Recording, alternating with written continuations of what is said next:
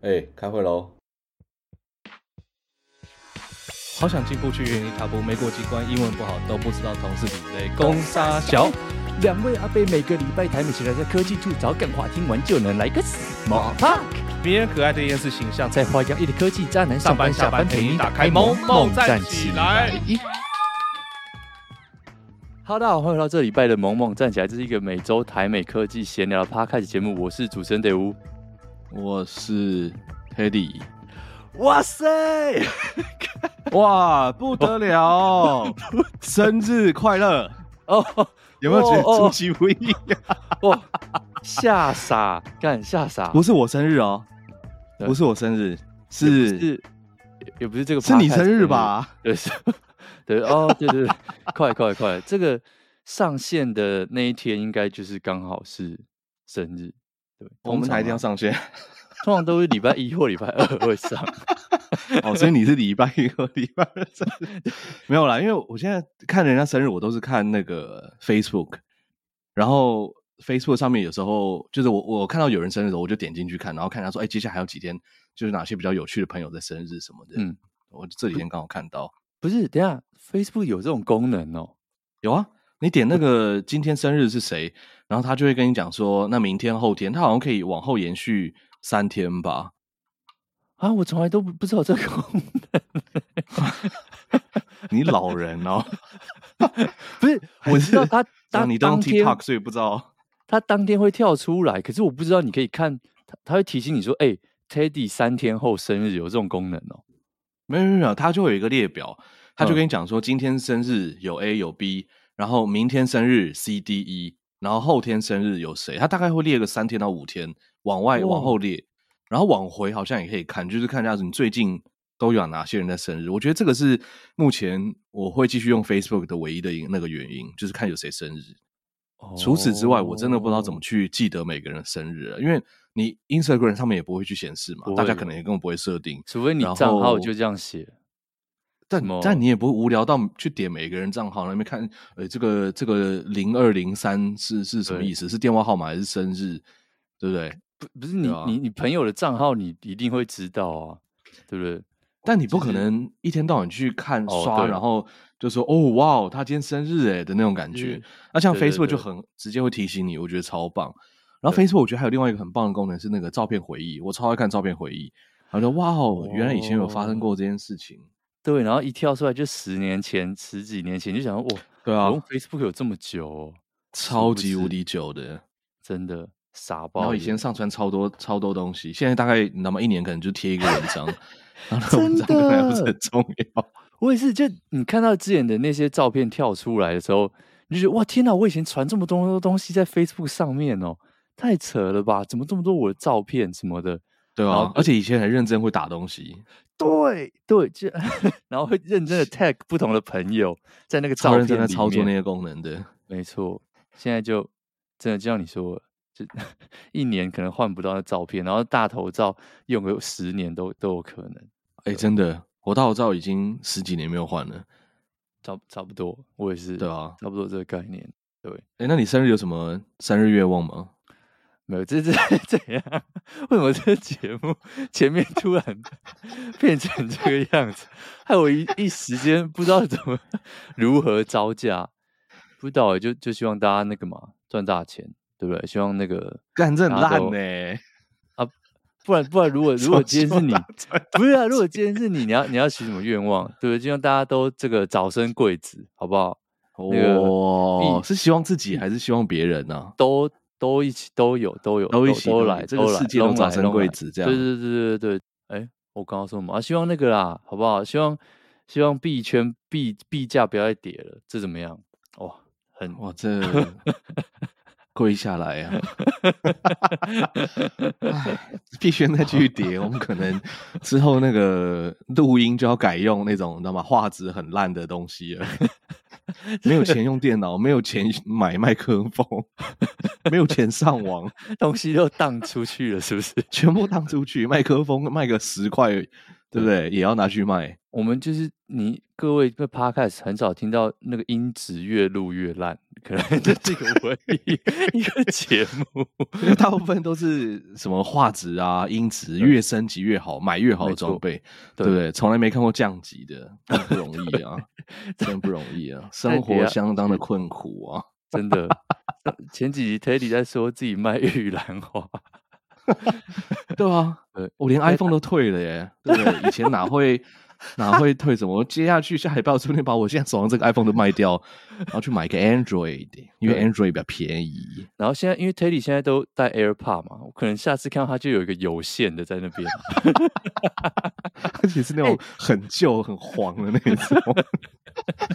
哎、欸，我跟你说，我前几天看到一个新闻，说什么现在的青少年。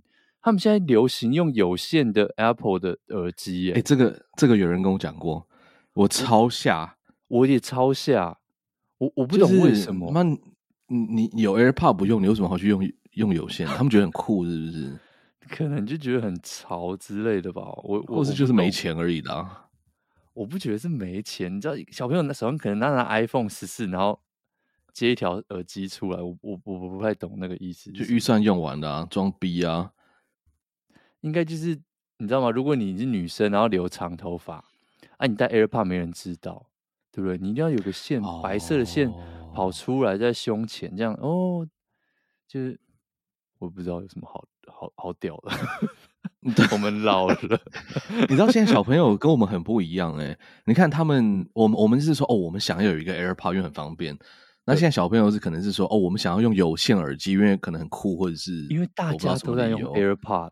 就不酷。对，我觉得现在小朋友真的超有钱的，AirPods 我要买，我这个年纪要买，我都会想一下，然后说啊，到底要不要买 AirPods 呢？那小朋友哪来的钱去买这些东西啊？iPhone 配 AirPods，哎，它跟我的设备快一样了。对，是不是我们赚太少钱了？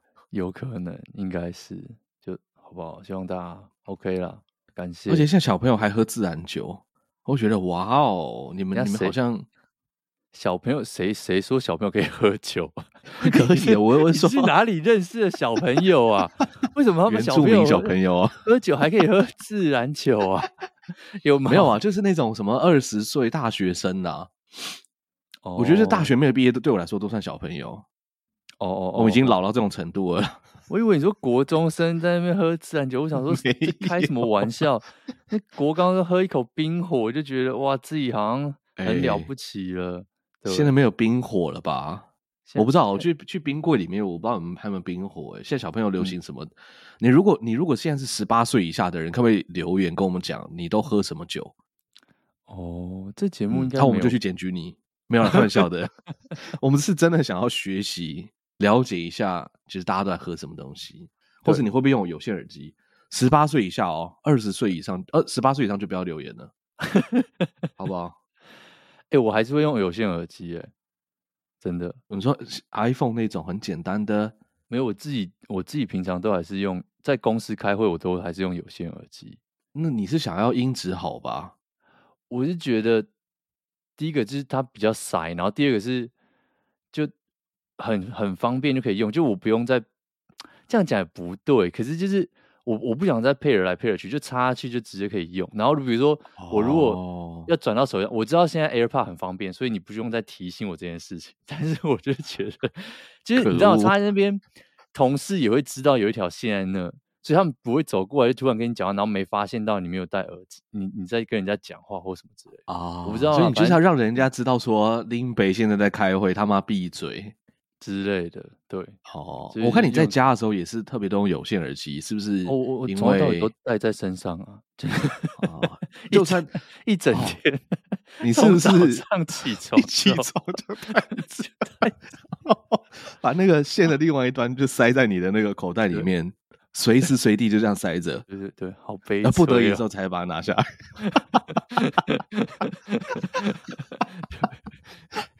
哇，这。真的是婚姻不容易耶，嗯、对不对？没错，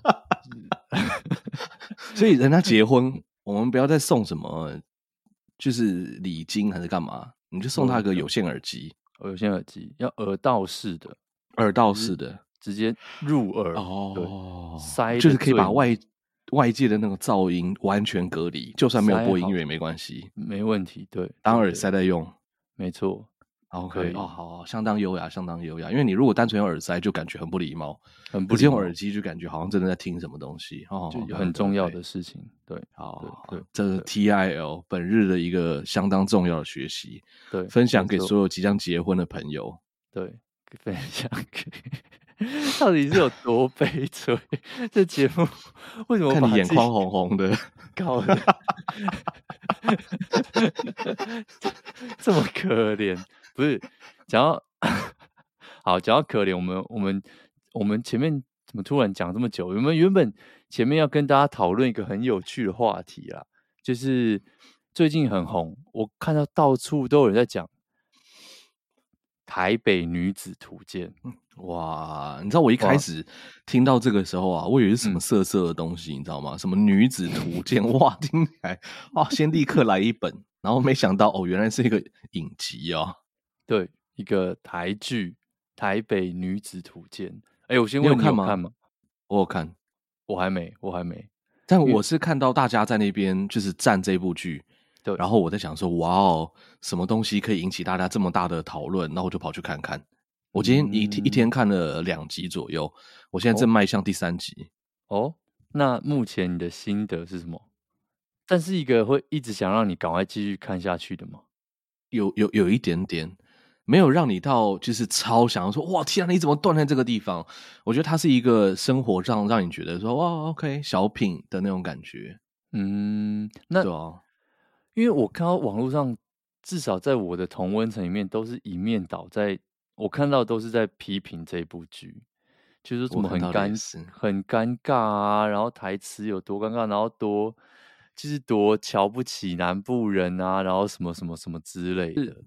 因为我一开始看的时候是看所有人都在讲说，哇，你们这个剧就是根本在歧视南部人，你把我们南台南人当什么东西，或者说台北也没有很好啊，干嘛怎样的？那个编剧根本是智障啊！我觉得大概是抱着这样的一个心态，想说去看看到底怎么样贬低我们台南人，因为毕竟台南跟罗马很像嘛。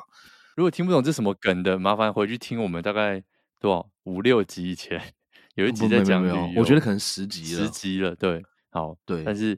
反正我们后来我们讨论一整集出来的结论就是台南台南跟罗马很像，就对啊。你如果想去台南玩，然后你预算很多，就可以去罗马啊。你如果想去罗马玩，可是你他预算不足，就去台南。对对对对对对对对对对对。嗯，我我看完之后，其实我第一个想法是，对啦，他他是有一点这个歧视或是贬低台南人。那我就不爆雷说到底哪里我是这样觉得。嗯。但我觉得其实这个整个剧哦，然后另外一个是呃，它里面有一个桥段是他们去面试，我觉得那个面试那段其实蛮蛮惊人的，嗯，也不是惊人，就印象深刻，嗯、你就觉得就是哇，台北人没有这么鸡掰的吧？反正它里面就就讲了一些话，你就觉得呃，没有吧，就是白痴才会这样讲话吧，对吧？所以我觉得就是没有那么糟啦，没有没有那么贬低台南人。可是你知道吗？我我在因为我看 Twitter 上面，呃，我 follow 那些人，我看到大家都说哇，一直边干搞干搞，然后我就想说，哦，那我稍微了解一下我们听众的想法好了。所以我今天稍早的时候，我就在那个 Instagram，我们的那个。萌萌站起来的 Instagram 账号上面发了一个这个投票，看怎样？想不起来自己节目叫什么名字，是不是？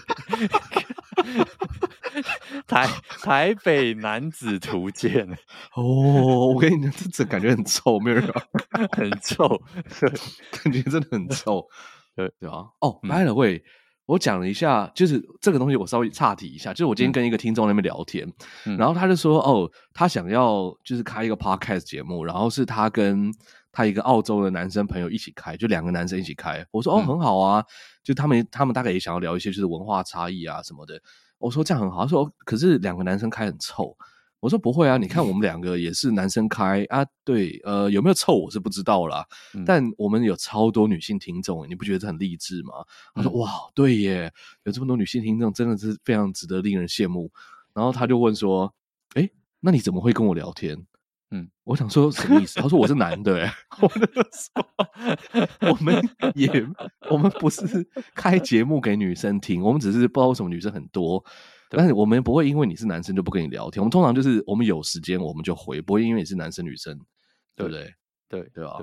这个统计呢，是我问说，哎，呃，有看过《台北女子图鉴》的这个听众们，你喜不喜欢？然后答案有两个，一个是喜欢，一个是不喜欢。那现在呢？呃，我们大概统计了三个钟头吧，喜欢的占百分之三十六，然后不喜欢的占百分之六十四。然后后来我就想一下，就说，哦，嗯，我其实想要知道大家为什么会不喜欢他。这个听众就说，他觉得时空场景设定是非常的混乱，然后呃，整部剧其实有蛮多的 bug。那玉真心怎么会是台南名产？台南人气死，这我是不知道啦。我觉得你应该要再 po 一个 follow up 的问题，就是，嗯、请问你是台北人吗？就这样才能够数据分析，哦、交叉比对，对不对？就是就是如果说你喜欢不喜欢，对啊、呃，你要跟我讲说你是台是不是台北人这样子？对对对对对对，哦、说明台北人都觉得。妈，其实你们这些南部的这些土包子上来就是长这样。其实我们看你就是这个样子，对不对？超有可能就是你们这些南部人，好啊，你们自己吃不到葡萄说葡萄酸，在那边说怎么样怎么样怎么样怎么样，没有，就是你们这些好不好？乡下人跑来这边搞的。就台北以南就是南部啊，所以台南不要太对不对？觉得说自己真的很南部，对，过了桥就是南部，过了桥但我。我自己还没有看啊，所以我也没有办法评论太多。但我看到网络上有蛮多有趣的心得，其中一个我觉得最有趣是，因为其实有东京东京女子图鉴，今天怎么咬咬字就非常的相当的这个咬舌。东京热不是，还有上海女子图鉴，可是这两个拍出来是完全不同的方向。它有点像是，比如说像东，我我看很多网友分析就写说，哦，东京女子图鉴它比较像是它把。生活在东京各个区的不同的人的女生都把它分开来，所以，但是上海的女子图鉴它它是比较不一样，它好像是有点像是就跟台北女子图鉴的故事线比较类似，就是说一个乡下的到一个大城市，可是他说为什么台北的拍出来那么尴尬？是因为比如说你在中国大陆，你可能在那种三四线城。进到上海，那个城乡差距是极大无比的，嗯，是大到一个非常夸张，所以那个城乡差距很大，那个拍出来的效果就很强。可是他说你在台湾，那个城乡差距已经没有大到那么离谱了，所以你硬要把，比如说你说真的，你从台中或者是台南，也你如果住在市区的人。其实也没有那么夸张，你也不会说哦，你一辈子没有进过台北这种事情，几乎非常难发生，所以那个冲击感会有，然后差异会有，可是不会到那么那么夸张。所以我就听到说，如果今天他是能够拿，比如说《东京女子图鉴》作为类似的故事线的话，他可能就会，我觉得就会很有趣。就比如说，他可能会分析说，住内湖的女生跟住。那个三重的女生，或者是虽然三会有人 argue 说三重不算台北，或跟这个住南港、住信义区，或者是你知道吗？住忠孝东路的女生的差别在哪？可能就会有一些很有趣的地方，可能他们多多少少都有点不一样。我不知道啊，这个这是我看到网友的评论，但因为我还没看，所以我觉得我我讲这么多也是多讲的，但是应该是蛮有趣的地方。你说像哈哈台那种上班时间三重区的闲人采访，欸，我觉得那个真的超好看的，那超级无敌好看，尤其是那个以前金童玉女都还在那个频道的时候，嗯、超级好笑。对，尤其是那些很有，也不是说很有争议的区啦，就是说，哎、欸，大家都会很好奇的区域，像有些什么士林区啊，什么什么北投区，好像去听起来就还好，可是像万华区，我就觉得 蛮多奇人异事的。啊我我反而会很，我反而都很喜欢看那些什么，像是天母区或者是那个民生民生社区是什么区啊？那个叫做我，我不知道哎、欸，松山区 对，是，是就是那附近或是大安区，我超爱看这种系列的，因为就是因为他每次就会访问到一些无所事事在公园就是在那边甩手工或是干嘛的一些一些叔叔阿姨，然后。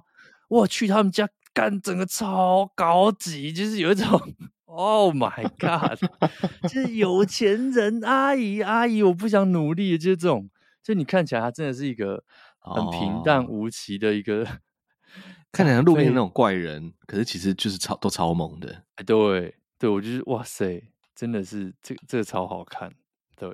对啊，台湾是不是应该自己拍一个？对啊，就什么什么台北呃各区女子图鉴，就是用真的像区一样来分。对，我觉得应该会会会蛮有趣的。我很我我直接讲，我觉得可以，就是台北人有那个自信，就觉得说，呀，反正我们就是台北嘛。那那就是你们怎么抨击我们台北，我们其实没差，对不对？对就说哦，台北怎么哦，叫那种混乱拥挤啊，干嘛？只要就是呀，对啊，随便没差，没错，他就是就是这个样子。我觉得我我是觉得不用太太太 在意这件事情了。我看大家很多那种反应很大的，我会觉得哇哦，就是到底怎么了呢？可是我后来想想，就是今天可能是因为我自己是台北人吧，所以我就觉得说、嗯、呀没差。那我今天想想，就是如果今天拍了一个什么，你知道吗？亚洲女子图鉴，然后就贬低我们台北去北京工作的这些这些人的话，我大概就会很生气。就是别人去不知道，可能是什么国家级嘛，对五华怎么就不行，对，对不对？对对，我我倒没有一直感觉到，就是因为我一直我我抱的心情是想要看他们怎么去某种程度在贬低台南的那种感觉。我想说，哦，你这里面到底有多严重？可是我后来我看了半天，其实最让我入戏的一件事情是，它里面演的真的算是大部分年轻人。我我们不要说你北上北漂这件事情，而是所有人出社会都会碰到的问题。你说有些人他就算住台北，他也有可能会搬出来自己租房子，或者说他可能去台东工作，去台南工作，我觉得都会有租房子的问题。那对台北很贵，可是台北薪水也高，对吧？但我觉得更多的其实是我看到是异乡生活，或者是呃年轻刚出来刚出社会的时候那种很辛苦那种感觉。就它里面，我觉得蛮大的篇幅在在描述这件事情吧。这个其实跟你在台北、在台南，还有你从哪里来，我觉得比较没那么大的关系啦。嗯，然后在看这些东西的时候，就觉得说，哇，天哪，就是真的是，因为我们已经算微微的过来人了嘛。我们已经不是那种在职场上，知道吗？第一天上班讲话没自信，会变成电报，呃，无缘无故电报那种年轻人。现在就是我们去电别人那种，所以就我觉得算是心存感激那些。曾经在你很低潮，嗯、或者是你人生很低谷，嗯、然后对你不离不弃，没有呃，你知道吗？离开你的这些人，就这些人会是你真正的朋友，因为他们不会因为你是台北来、台南来，还是说你事业的高低，然后而有所的变化。我觉得这个是我目前看完前三集的一个就最大的感触吧，嗯，对吧？大概是这样。哦天啊，怎么突然变心灵鸡汤？相当的心灵鸡汤，对不对？真的对，好哇，那感觉我要找时间来看一下。好，前面这只是这一集的 看超聊超聊超久，但啊，回归我们那个主页，这终于要，要进入主题了，终于要进入主题。对，这礼拜跟大家分享两个很有趣的新闻。第一个，我们很少提到，我们几乎没有提过这个牌子，Peloton。如果你没有听过这个牌子的话，我也不知道为什么我们的听众应该百分之九十九都听过这个牌子。它是什么？它就是、啊、我猜吧，我猜、啊。我也没听过，你没听过 Peloton？没有，Peloton 就是算是这五年来非常红的一个健身器材啊。我又不健身，我又不运动，它就是一个在家里骑飞轮，还说这个节目不臭。其实 臭宅味就飘出来了，对，反正它就是一个科技人的健身器材。那哇，它就是如果你有看过飞轮，反正它就是一台停在那边的脚踏车，然后上面有个荧幕，那就是荧幕里面就有摄影机什么，所以它不是像你一般的那种，就是你不是像你一般去那个健身房会看到的那种飞轮，它是你要订阅制。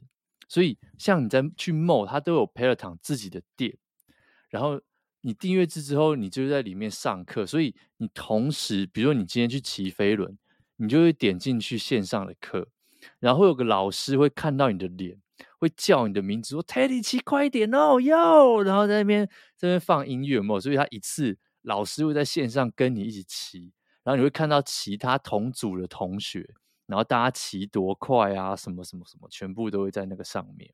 对，所以这个你其实也要配合其他人的上课时间，不是说哦晚上三点你你很想骑车就上线给他骑一下这样。可以啊，他晚上三点应该也是会有课，就我是没有用过啦，可是我相信他是因为他是卖给可能你知道吗？比如全世界，所以你如果他应该上面都有课，那如果没有课，他可能也会有一些既定好的一些那个录制好的课程给你看之类的。那这个东西前阵子很红，然后 pandemic 的时候更是。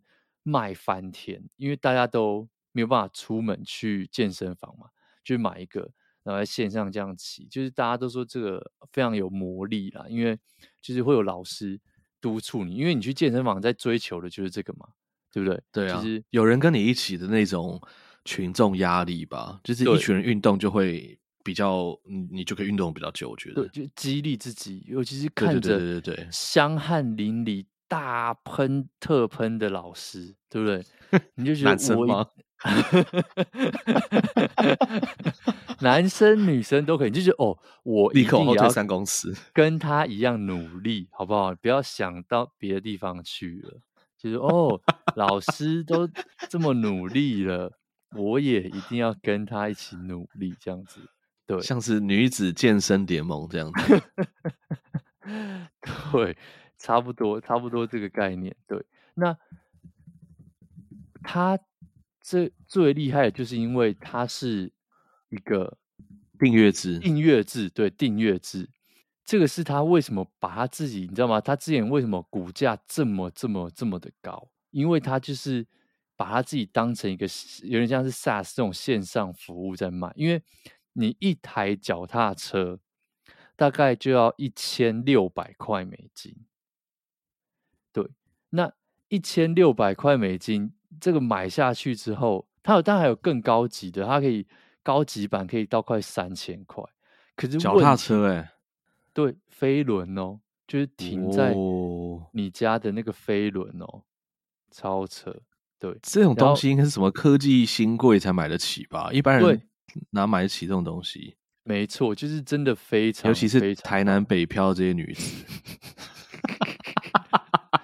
不是你在台北，你要放一台都有问题，好不好？你家里、啊、这种东西就是台南才放得下，但是偏偏台南的人不会去买这个。对，差不多这个就是这个意思。所以，而且是你想想看，你买完之后，你每个月还要再缴一个月租费，就像你订 Netflix 一样。你不管有没有用，不便宜。呃，其实还有他他他一个月就是十三块美金啊，这么低啊、哦？那还好哎，真是真的还好。它是一个，那个应该是最基本，详细我没有到超级确定。可是你会觉得说，我他妈我已经花了一千多块买一个飞轮，然后我还要在每个月再一直多付钱，你知道吗？就是我不知道，对我而言，我当然是没有那个这个钱去做这种事情啊。但是就是还是你就是单纯买一台脚踏车，然后你去订他那个十三块那个服务，你自己拿一个 iPad 放在前面，这样就好了。不行啊。因为你的资料就传不回去，而且它的那个东西应该是、oh. 我，我觉得它那应该是锁，就是封闭系统，我猜啊，mm -hmm. 所以你是不太能够，就是你要上课，可能一定要用它机器上面那台电脑才有办法上课，mm -hmm. 因为老师就可以看到你踩的多快啊，或什么之类，是没有办法随便架一台 iPad 就就做到这件事情的。对，那他真的就把自己当成你知道吗？Tesla 一样。他就是开自己的店面啊什么。那最近他两个新闻为什么会提到这件事情？第一个，他在最近这个他股价现在跌到就是像一滩屎一样，因为因为你知道吗？他这也是非常大的疫情受惠股嘛。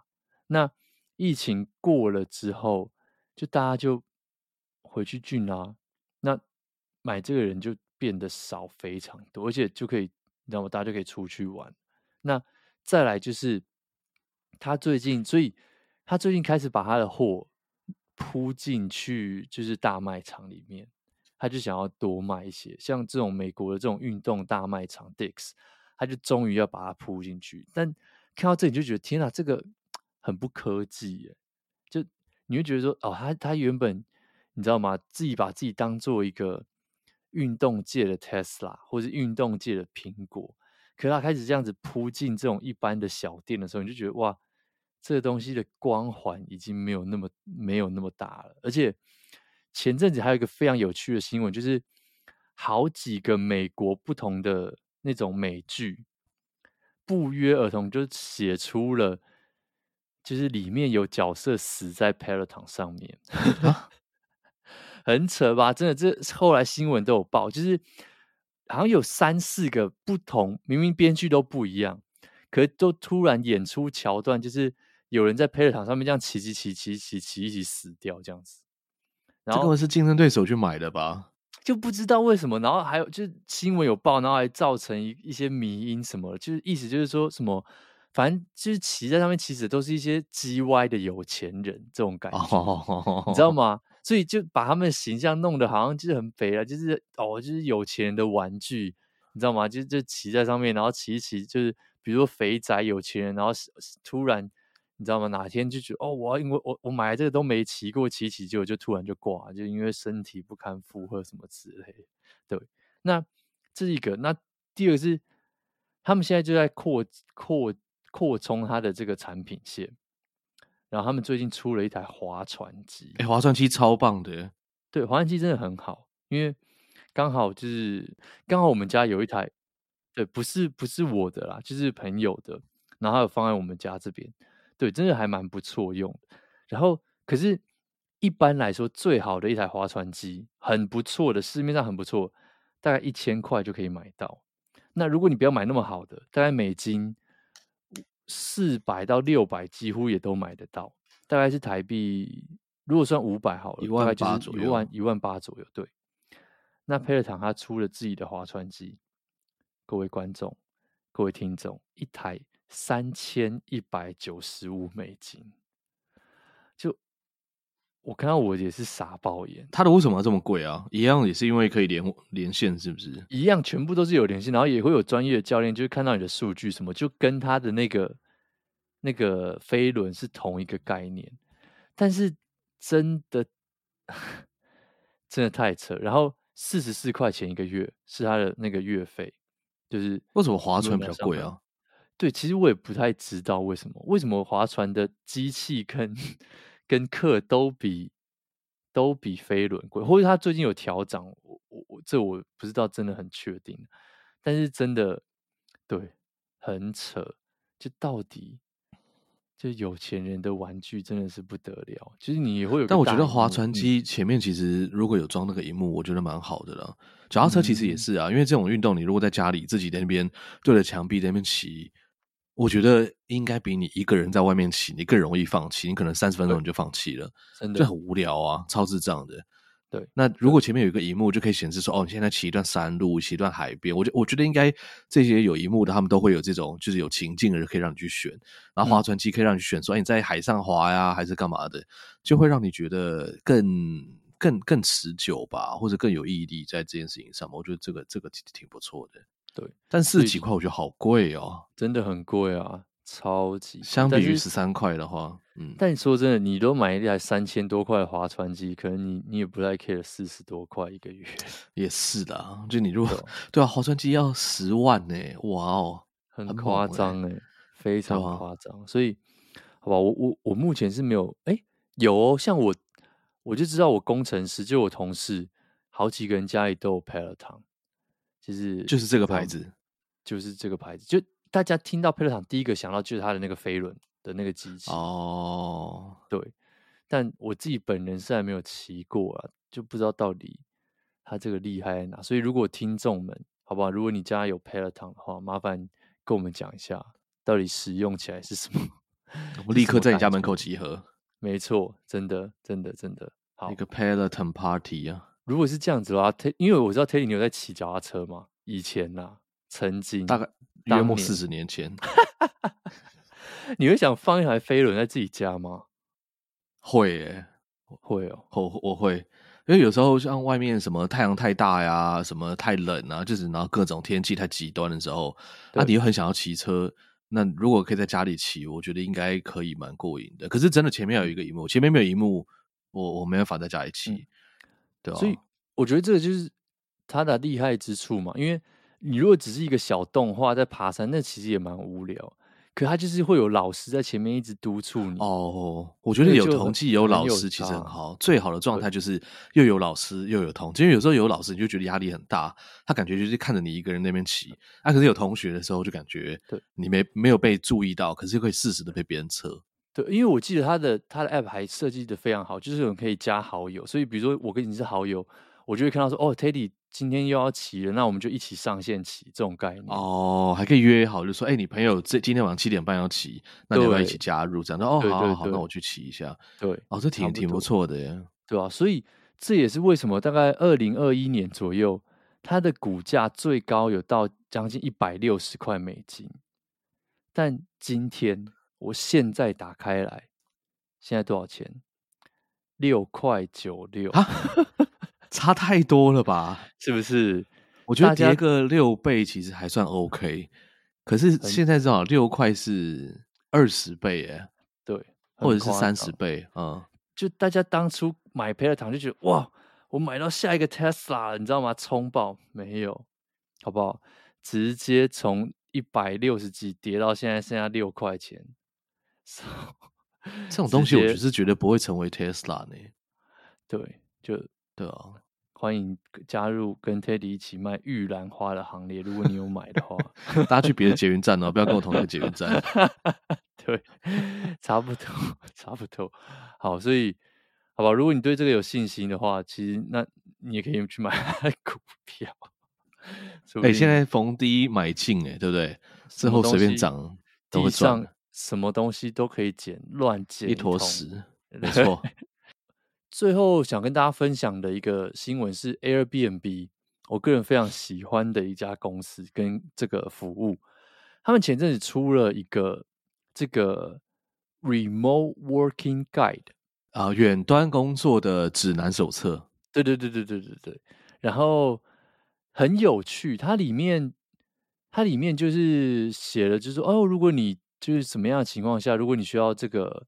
啊、remote working 的话，因为 Airbnb 他们已经宣布了嘛，就是说他们可以就是永久无限呃 remote，然后他也就是说哦，欢迎就是他的公公司的员工到处去 remote 啊，然后他就里面这个报告里面，他这个 guide 这个指南里面就写说哦，比如说有什么好处，然后比如说对对这个呃就是员工的好处是什么，对公司的好处是什么，然后对你的 community 的好处是什么，对对你的社区。你会带来帮对你的社区带来很多很多的注意啊，什么这些。那它这个指南里面就是就列出洋洋洒洒，大概诶，如果没记错，将近七八个呃，全世界就是非常适合 remote working 的城市。那有包含美国的，然后也有包含就是各各不一样的地方。那稍就是快速跟大家分享一下，像。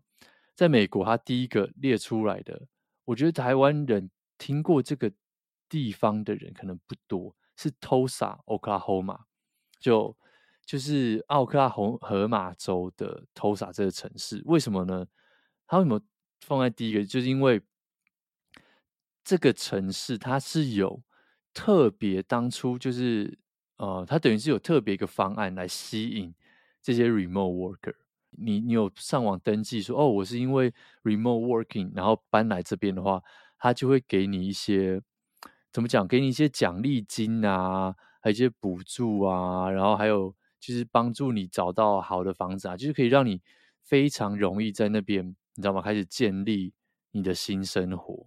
就然后还有比如说他那边可能哦，生活机能很好啊，什么这些的，有的没的，就是都在里面。那除了美国自己，他当然还有列出几个其他不同的地方啊，像是什么呃，哎，我记得那个，哎，我看一下，还有还有几个地方，比如说 Kansas 的一些小城小镇啊，然后还有 Tucson Arizona 里面就是也有，比如说他他就会有什么一千块，给你一千块，如果你搬到这边，我就先给你一千块，然后给你 Airbnb 的 credit，然后给你免费的 hotel，然后给你一年免费的。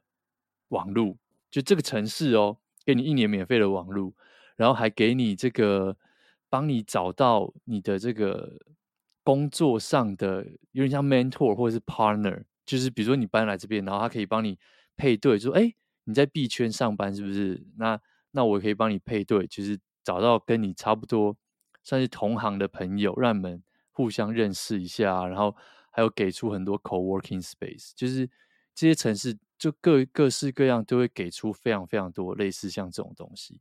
那除了美国之外，它里面也给了很多不同的，就是全世界不同的城市，像是 UAE，就是 UAE 的英文叫做就杜拜，叫做阿拉伯吗？阿拉伯呃，阿拉伯联合大公国，联合大公国，对对对对对对对。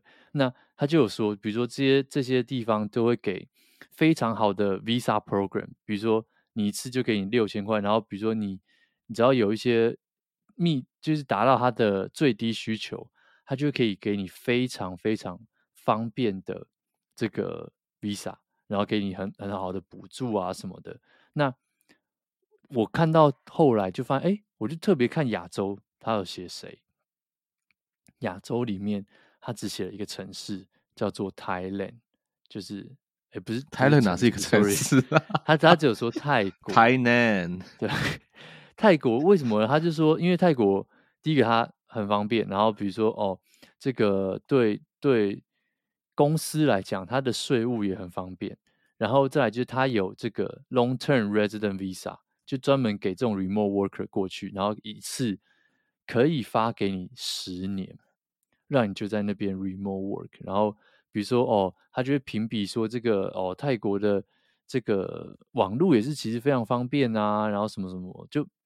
你知道我看到这个，我我我第一个心里的感觉就是，哇，好可惜，就是台湾居然没有在这个榜上。那我但我看完之后，我说真的啊，我也不意外，因为就我所知，台湾对外国人的 visa 其实没有到那么友善。然后我我自己觉得，就台湾也没有这么这么这样讲有点。我不知道对不对啊，可是欢迎那个批评指教。但是我觉得在吸引高科技人才到台湾来这一块，其实台湾还有很多很多可以努力在做的更更多，或者是让大家更方便的地方。所以我觉得台湾其实不是在吸引高科技人才，台湾是避免外国人来台湾跟台湾人抢工作。所以他们根本没有打算要吸引外国高科技人，不像美国就说哦，如果你很有很有很有这个能力干嘛之类的，对对对对，最好是来我们国家取代我们的这些笨蛋。我觉得美国就是就是这样定调，所以他们很强大嘛。啊，台湾就是避免那种他妈太强的人进来跟我们这边竞争，说哎，我们这个是一个度假小岛哦，对不对？我们就是要这个舒舒服服的活着就好，你们这些太强的不要进来，不然我们的人会失业。这这。你知道吗？这些人进来，其实他会带入，就是活络你整个，你知道吗？他会带入很新的一些想法啊、观念啊、科技啊。然后他他这些人都是超级高收入的人，他也会让你的消费水平，就是你知道吗？他可能去夜市，就是一次你知道买爆整条街什么这种之类，就不用在那边想说哦，我要买这个三明治，还是我要买那个甜不辣？没有，好不好？盐酥鸡直接叫三千块。这种这种，对不对？其实真的是可以活络经济啊，就很对啊。我觉得如果大家有兴趣，可以看一下它的那个这整篇指南，很短，然后很多图片，然后用字也都很简单，英文写的也很简单，就可以看一下哦，为什么这些城市会上榜？其实很有趣，但真的很希望就是对啊，台湾能够台湾能够在这个上面。对，如果你今天要选一个地方 remote work 的话，就你现在跑了那么久，你会选哪里？就如果你今天要在那边待六个月，假设，哦，这好难哦。因为我看完，我真的觉得其实泰国很不错，哎，太很想去，就 是你这个感觉相当的不单纯。你是不是又要想到一些绅士什么之类的地方去？我跟你讲，啊，对，不是，哎、欸，我我去过，好诚实哦，不是，那按摩真的是很舒服，哎。哎，哪一种？我没有去过。它正常的那种按摩，就大概它的价钱是台湾的大概三分之二，可是按的就是很爽，然后又很久，就是按哪里啊？就肩颈啊、脚底啊什么这种的，全身？也有也有，你要全身也有，但是真的相当的不错啊，压力大就很适合在那个地方，整个 整个大释放，对，很不错，而且对啊，就 OK，然后吃是虽然很热什么的，可可是食物也不会到很难吃，就食物也还不错，就其实嗯，就觉得那边真的是一个。还蛮不错的，而且消费很低，就可以存更多的钱，对吧？我觉得好像泰国真的曼谷啦，就真的是一个不错的地方，因为它第一个我觉得它在亚洲嘛，所以我们随时要回家很容易。嗯、然后第二个是它的消费其实甚至比台湾更低一些些，尤其像饭店，啊、嗯，很多就是名很有名的这些连锁大饭店，他们就是都很便宜，几千块而已，不到万。然后再来是，我记得泰国的网络其实你有花钱的话，都可以到很发达，就可以接那种很快很快的网络。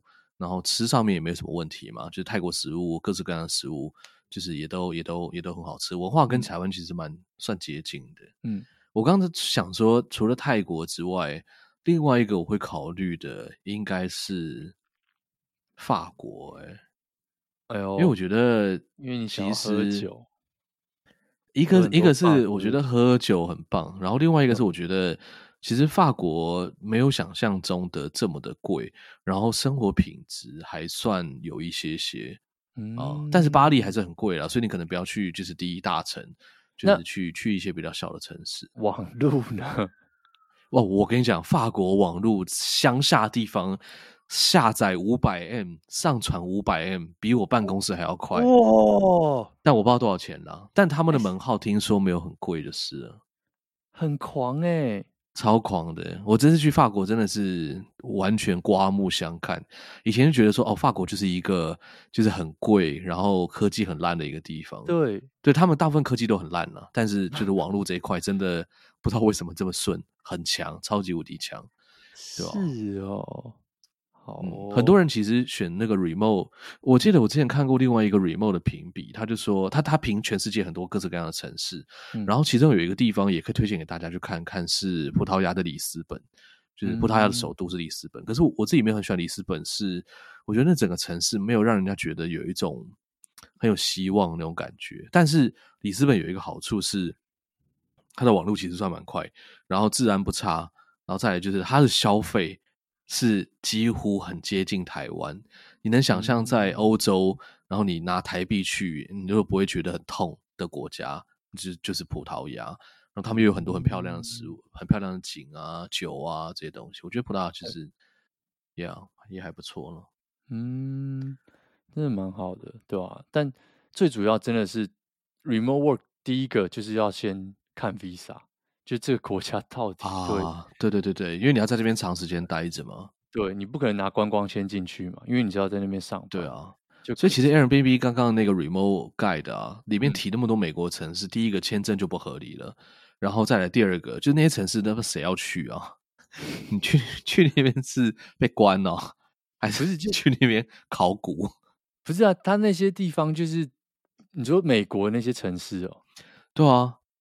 哦，他的他是写给美国人看的嘛，所以他的意思是说，你不要出，你不想要离开美国，那在这几个地方是最好，就是可以让你 remote 上班的。哦、那如果出了美国，其他就是这一些是另外一个 list，是最适合大家去那边上班。嗯，对对对，好哦，不在美国。对啊，来念一个听众留言吧。对，我们最后来念一下听众。这一集其实蛮多听众留言的，而且都蛮长的。嗯，嗯第一则是在一个 First Story 上面的，好像没有写名字。他说：“嗯、关于结账机啊，分享一下之前二零一八年在英国的经验，几乎所有的超市。嗯，先，如果你没有听上一集的话，因为我们上一集在讲那个自动结账机。”对，所以他是特别在回应那个我们讲结账机这一块。嗯、对，他说几乎所有的超市都有自助结账机，就算家里附近的超商、小间的超市也都有。去逛的时候也几乎都用自助结账。个人觉得最大的优点就是不用跟店员打招呼，而且收完账也不会有压力。就是呃结账完你在那边整理东西不会有压力。他说店员都已经好像要等下一个客人，然后你还站在那边，整个压力很大，好像排队的人每个人都在盯你看要多久。他说到英国，就讲个题外话，英国年轻人对于 Snapchat 用量蛮大的，我觉得这很有趣。当年去的时候，甚至还有电视业者推出 Snapchat 网络吃到饱的方案，认识新朋友的时候，他不是要么就是加 WhatsApp，要不然就是 Snapchat。然后不知道其他欧洲国家有没有类似的情况。最后讲到网购平台，如果要讲台湾、美国的差异，真的是可以写成一篇论文。自己也超讨厌台湾网购都放一堆眼花缭乱的商品介绍，每边照片像亚马逊那样用这个白色背景配照片，然后附上该有的叙述，不好吗？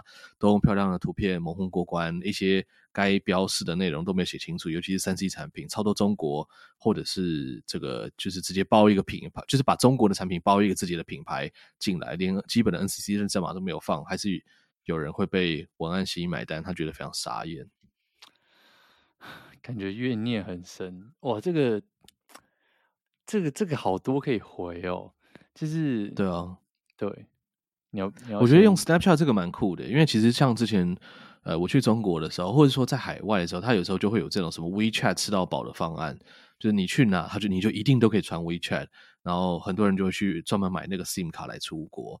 然后我就不知道说，哎，哇，原来英国人居然也用 Snapchat，然后还会有这个 Snapchat 吃到饱的方案，就台湾不会有啊，对不对？嗯、台湾不会有什么什么 Line 传到饱的方案，听起来有点有点尴尬，有点蠢。可能我们政府机构需要吧，因为台湾实在是太虚，就是大家都已经太习惯吃到饱了，就很少会有人买流量方案吧。对不对？哦、oh，Yeah，台湾的、啊、台湾的那个流量不算贵，嗯嗯，对啊，对啊，所以你很少听到说，哎，我这这月流量快用完了，几乎不太会有。可是其实，在国外，很多人还是都会是，就是会有流量限制这样子。对啊，对。那下一个是我觉得电商平台，其实我我自己觉得亚马逊也是蛮烂的，然后就那个文案写的乱七八糟的，不是，就是上面的那个资讯全部塞成一坨。然后从头到尾都没有好好去分类这些东西。我觉得最好的电商是什么？最好的电商其实是大平台以外，每个厂商在自己经营自己网站上面的这种小电商平台。我觉得他们那种几乎都写的非常的清楚，图文并茂，然后排版啊什么的都非常干净，结账流程都非常的好。嗯嗯，那我想要讲的是，我完全知道他说那个自动服务机，就如果是。去跟店员买那个压力的东西，就是大家大家一定会有这种经验嘛，就是你逼完之后，你所有的东西都被放在店员另外一边那个小小的一个小平台上面，那你就要在里面把所有东西放到你的袋子里面什么的。可是这时候店员已经逼在逼下一个，所以他已经拿他的那个右手逼完，他左手已经把下一个人的东西这样滑到你的面前。那你心想，我干，我他妈东西都还在这边，我不要跟他搞混在一起。可是那地方超小，就在那边塞塞塞塞塞，把东西这样装进去。对，真的是压相当有压力。讲到另外一个有压力的，南坎陈晓东礼拜四的时候呢，留了一个言，嗯、标题是说要怎么处理老鼠是，五颗星，谢谢。嗯、他说：“萌萌站起来，五星推。之前主持人有聊过一些职场话题，特来求解。工作上是属于团队合作性质，如果 A 没有做好，就得。”啊、其他人来 cover，然后粗暴的话，整个团队一起会被 K。请问，如果碰到同事事情没做好，或者上班态度应该再积极点，才不会连累大家，应该怎么办呢？曾经试图要讲一下，但是没改善之外，还一直上班气氛变得尴尬，彼此不再轻松闲聊，变成每次都只能严肃讲正事，人际关系处理真的很困难。先请 Teddy 老板回答一下这个问题好了。我觉得我我反倒没有那么适合回答这件事情，因为我是老板，那就是类似那种，就是对不对？电脑有问题，一律建议重灌；情侣有问题，一律建议分手；对，同事有问题，一律建议离职。对，或是老板就是把他砍了。对，这这你你应该会比较有有感觉。不是啊，你这个就像那种你报告分组，然后分到那种智障什么时候不做，然后最后你还是要帮他擦屁股，是一样的道理，你知道吗？如果如果这个人就是这样，那可能就尽量分给他一些，你知道，你确定他可以做得好的事情，或者他不太会粗暴的事情。就如果你真的，他说如果真的这样下去，我真的就只能，你知道吗？就你要让。我相信老板应该也看在眼里，或者是主管应该也看在眼里吧？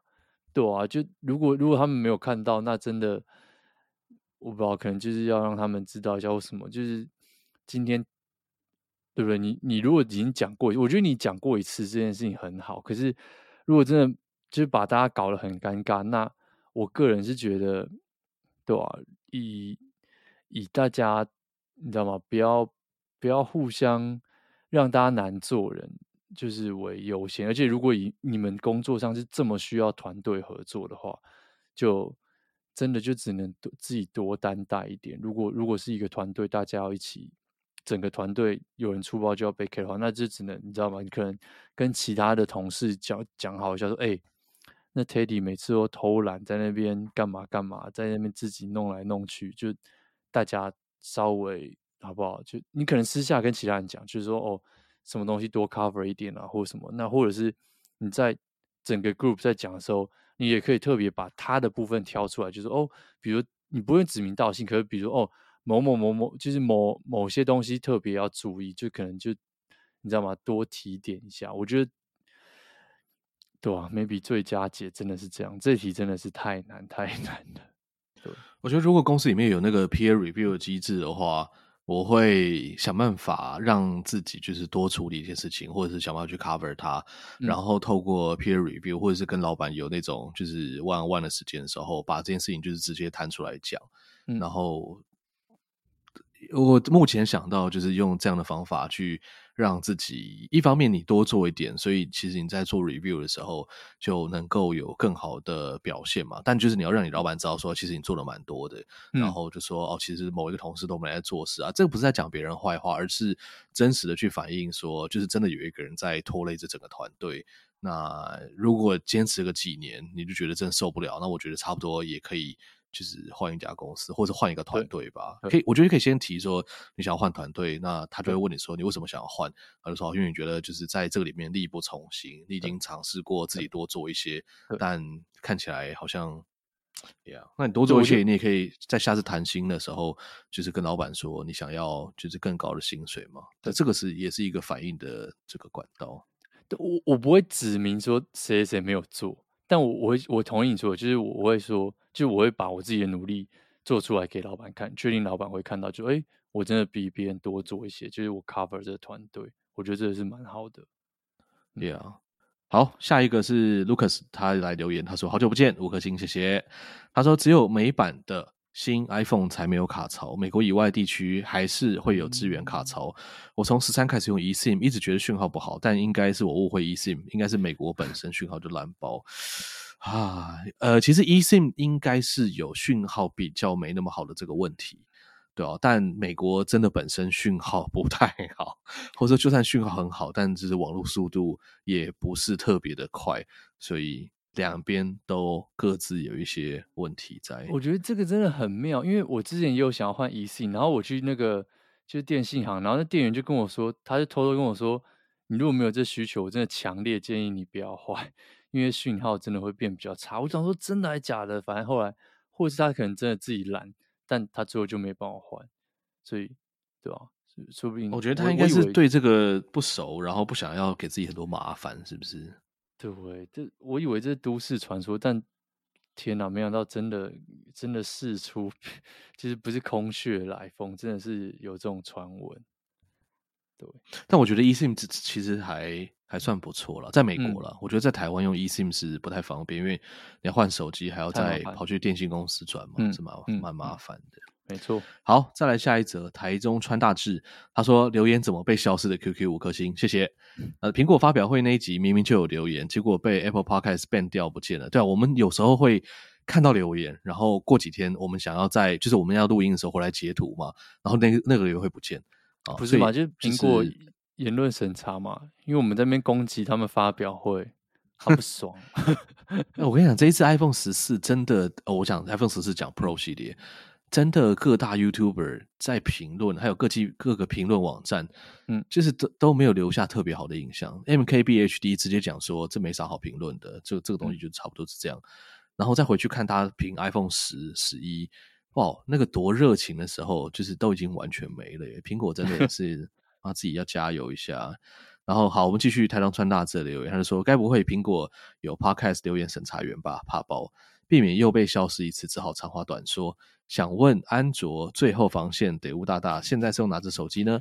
最近在考虑换 Pixel 系列，但五买不到，六一堆灾情，怕七也是半斤八两，不考虑中国品牌跟三星，难道只剩下铁铁大大用一周就嫌弃退货的 iPhone 可以选的吗？QQ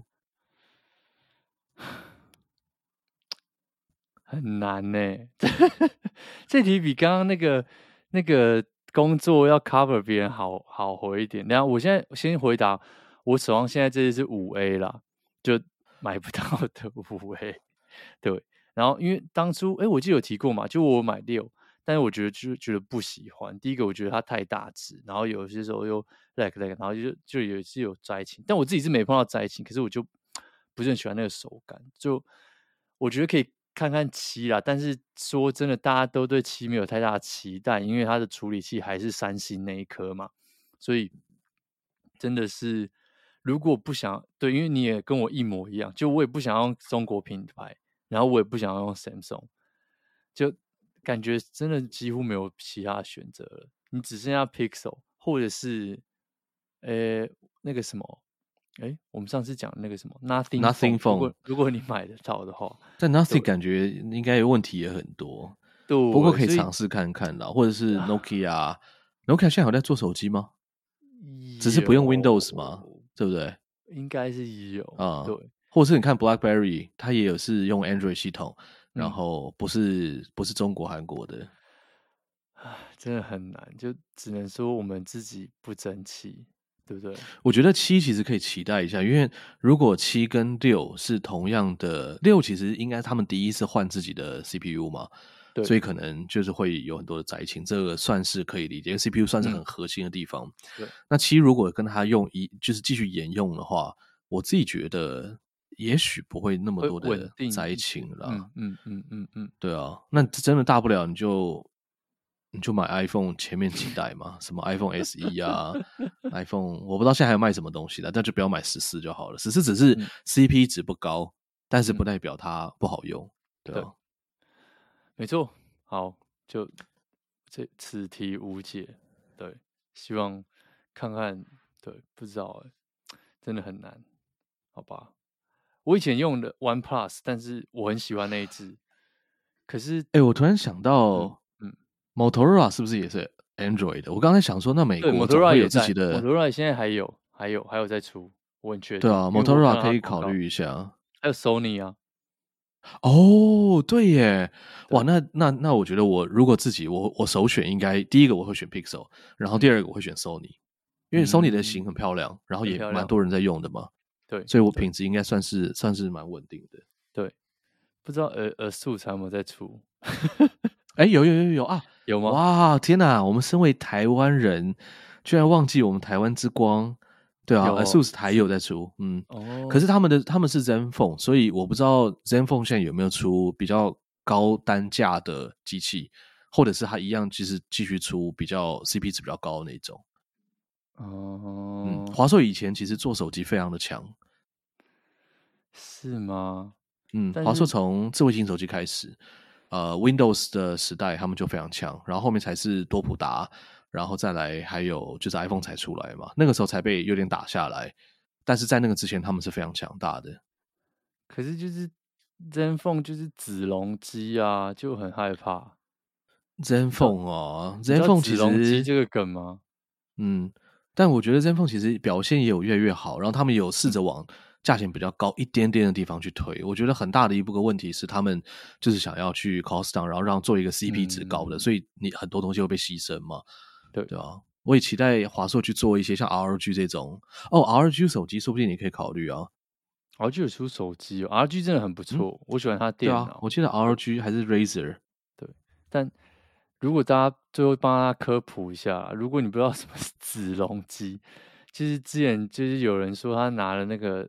ASUS 的 ZenFone，然后七进七出那个维修中心，就很像当年那个常山赵子龙冲进去那个救刘禅一样，就是一直在里面杀敌人这样，所以叫他后来就戏称这子龙机。对，嗯嗯，然后有 ROG Phone，所以可以考虑一下。嗯、ROG Phone 应该就是华硕属于高阶的手机，嗯，然后 ZenFone 应该是比较一般的中阶，可以看看。嗯、对，没错。好啦，那我们这一集就到这边结束。这集算是也是闲聊 蛮多的一集啦。那如果喜欢的话，欢迎大家到 Apple Podcast 上面，或者是 Spotify 上面刷个五星留个言，Instagram、Facebook 也都可以找我们，然后 First Story 也可以留言，我们都有看。所以好。那我们这集就这样喽，我是德乌，我是特地，下期再见喽，拜拜，拜拜。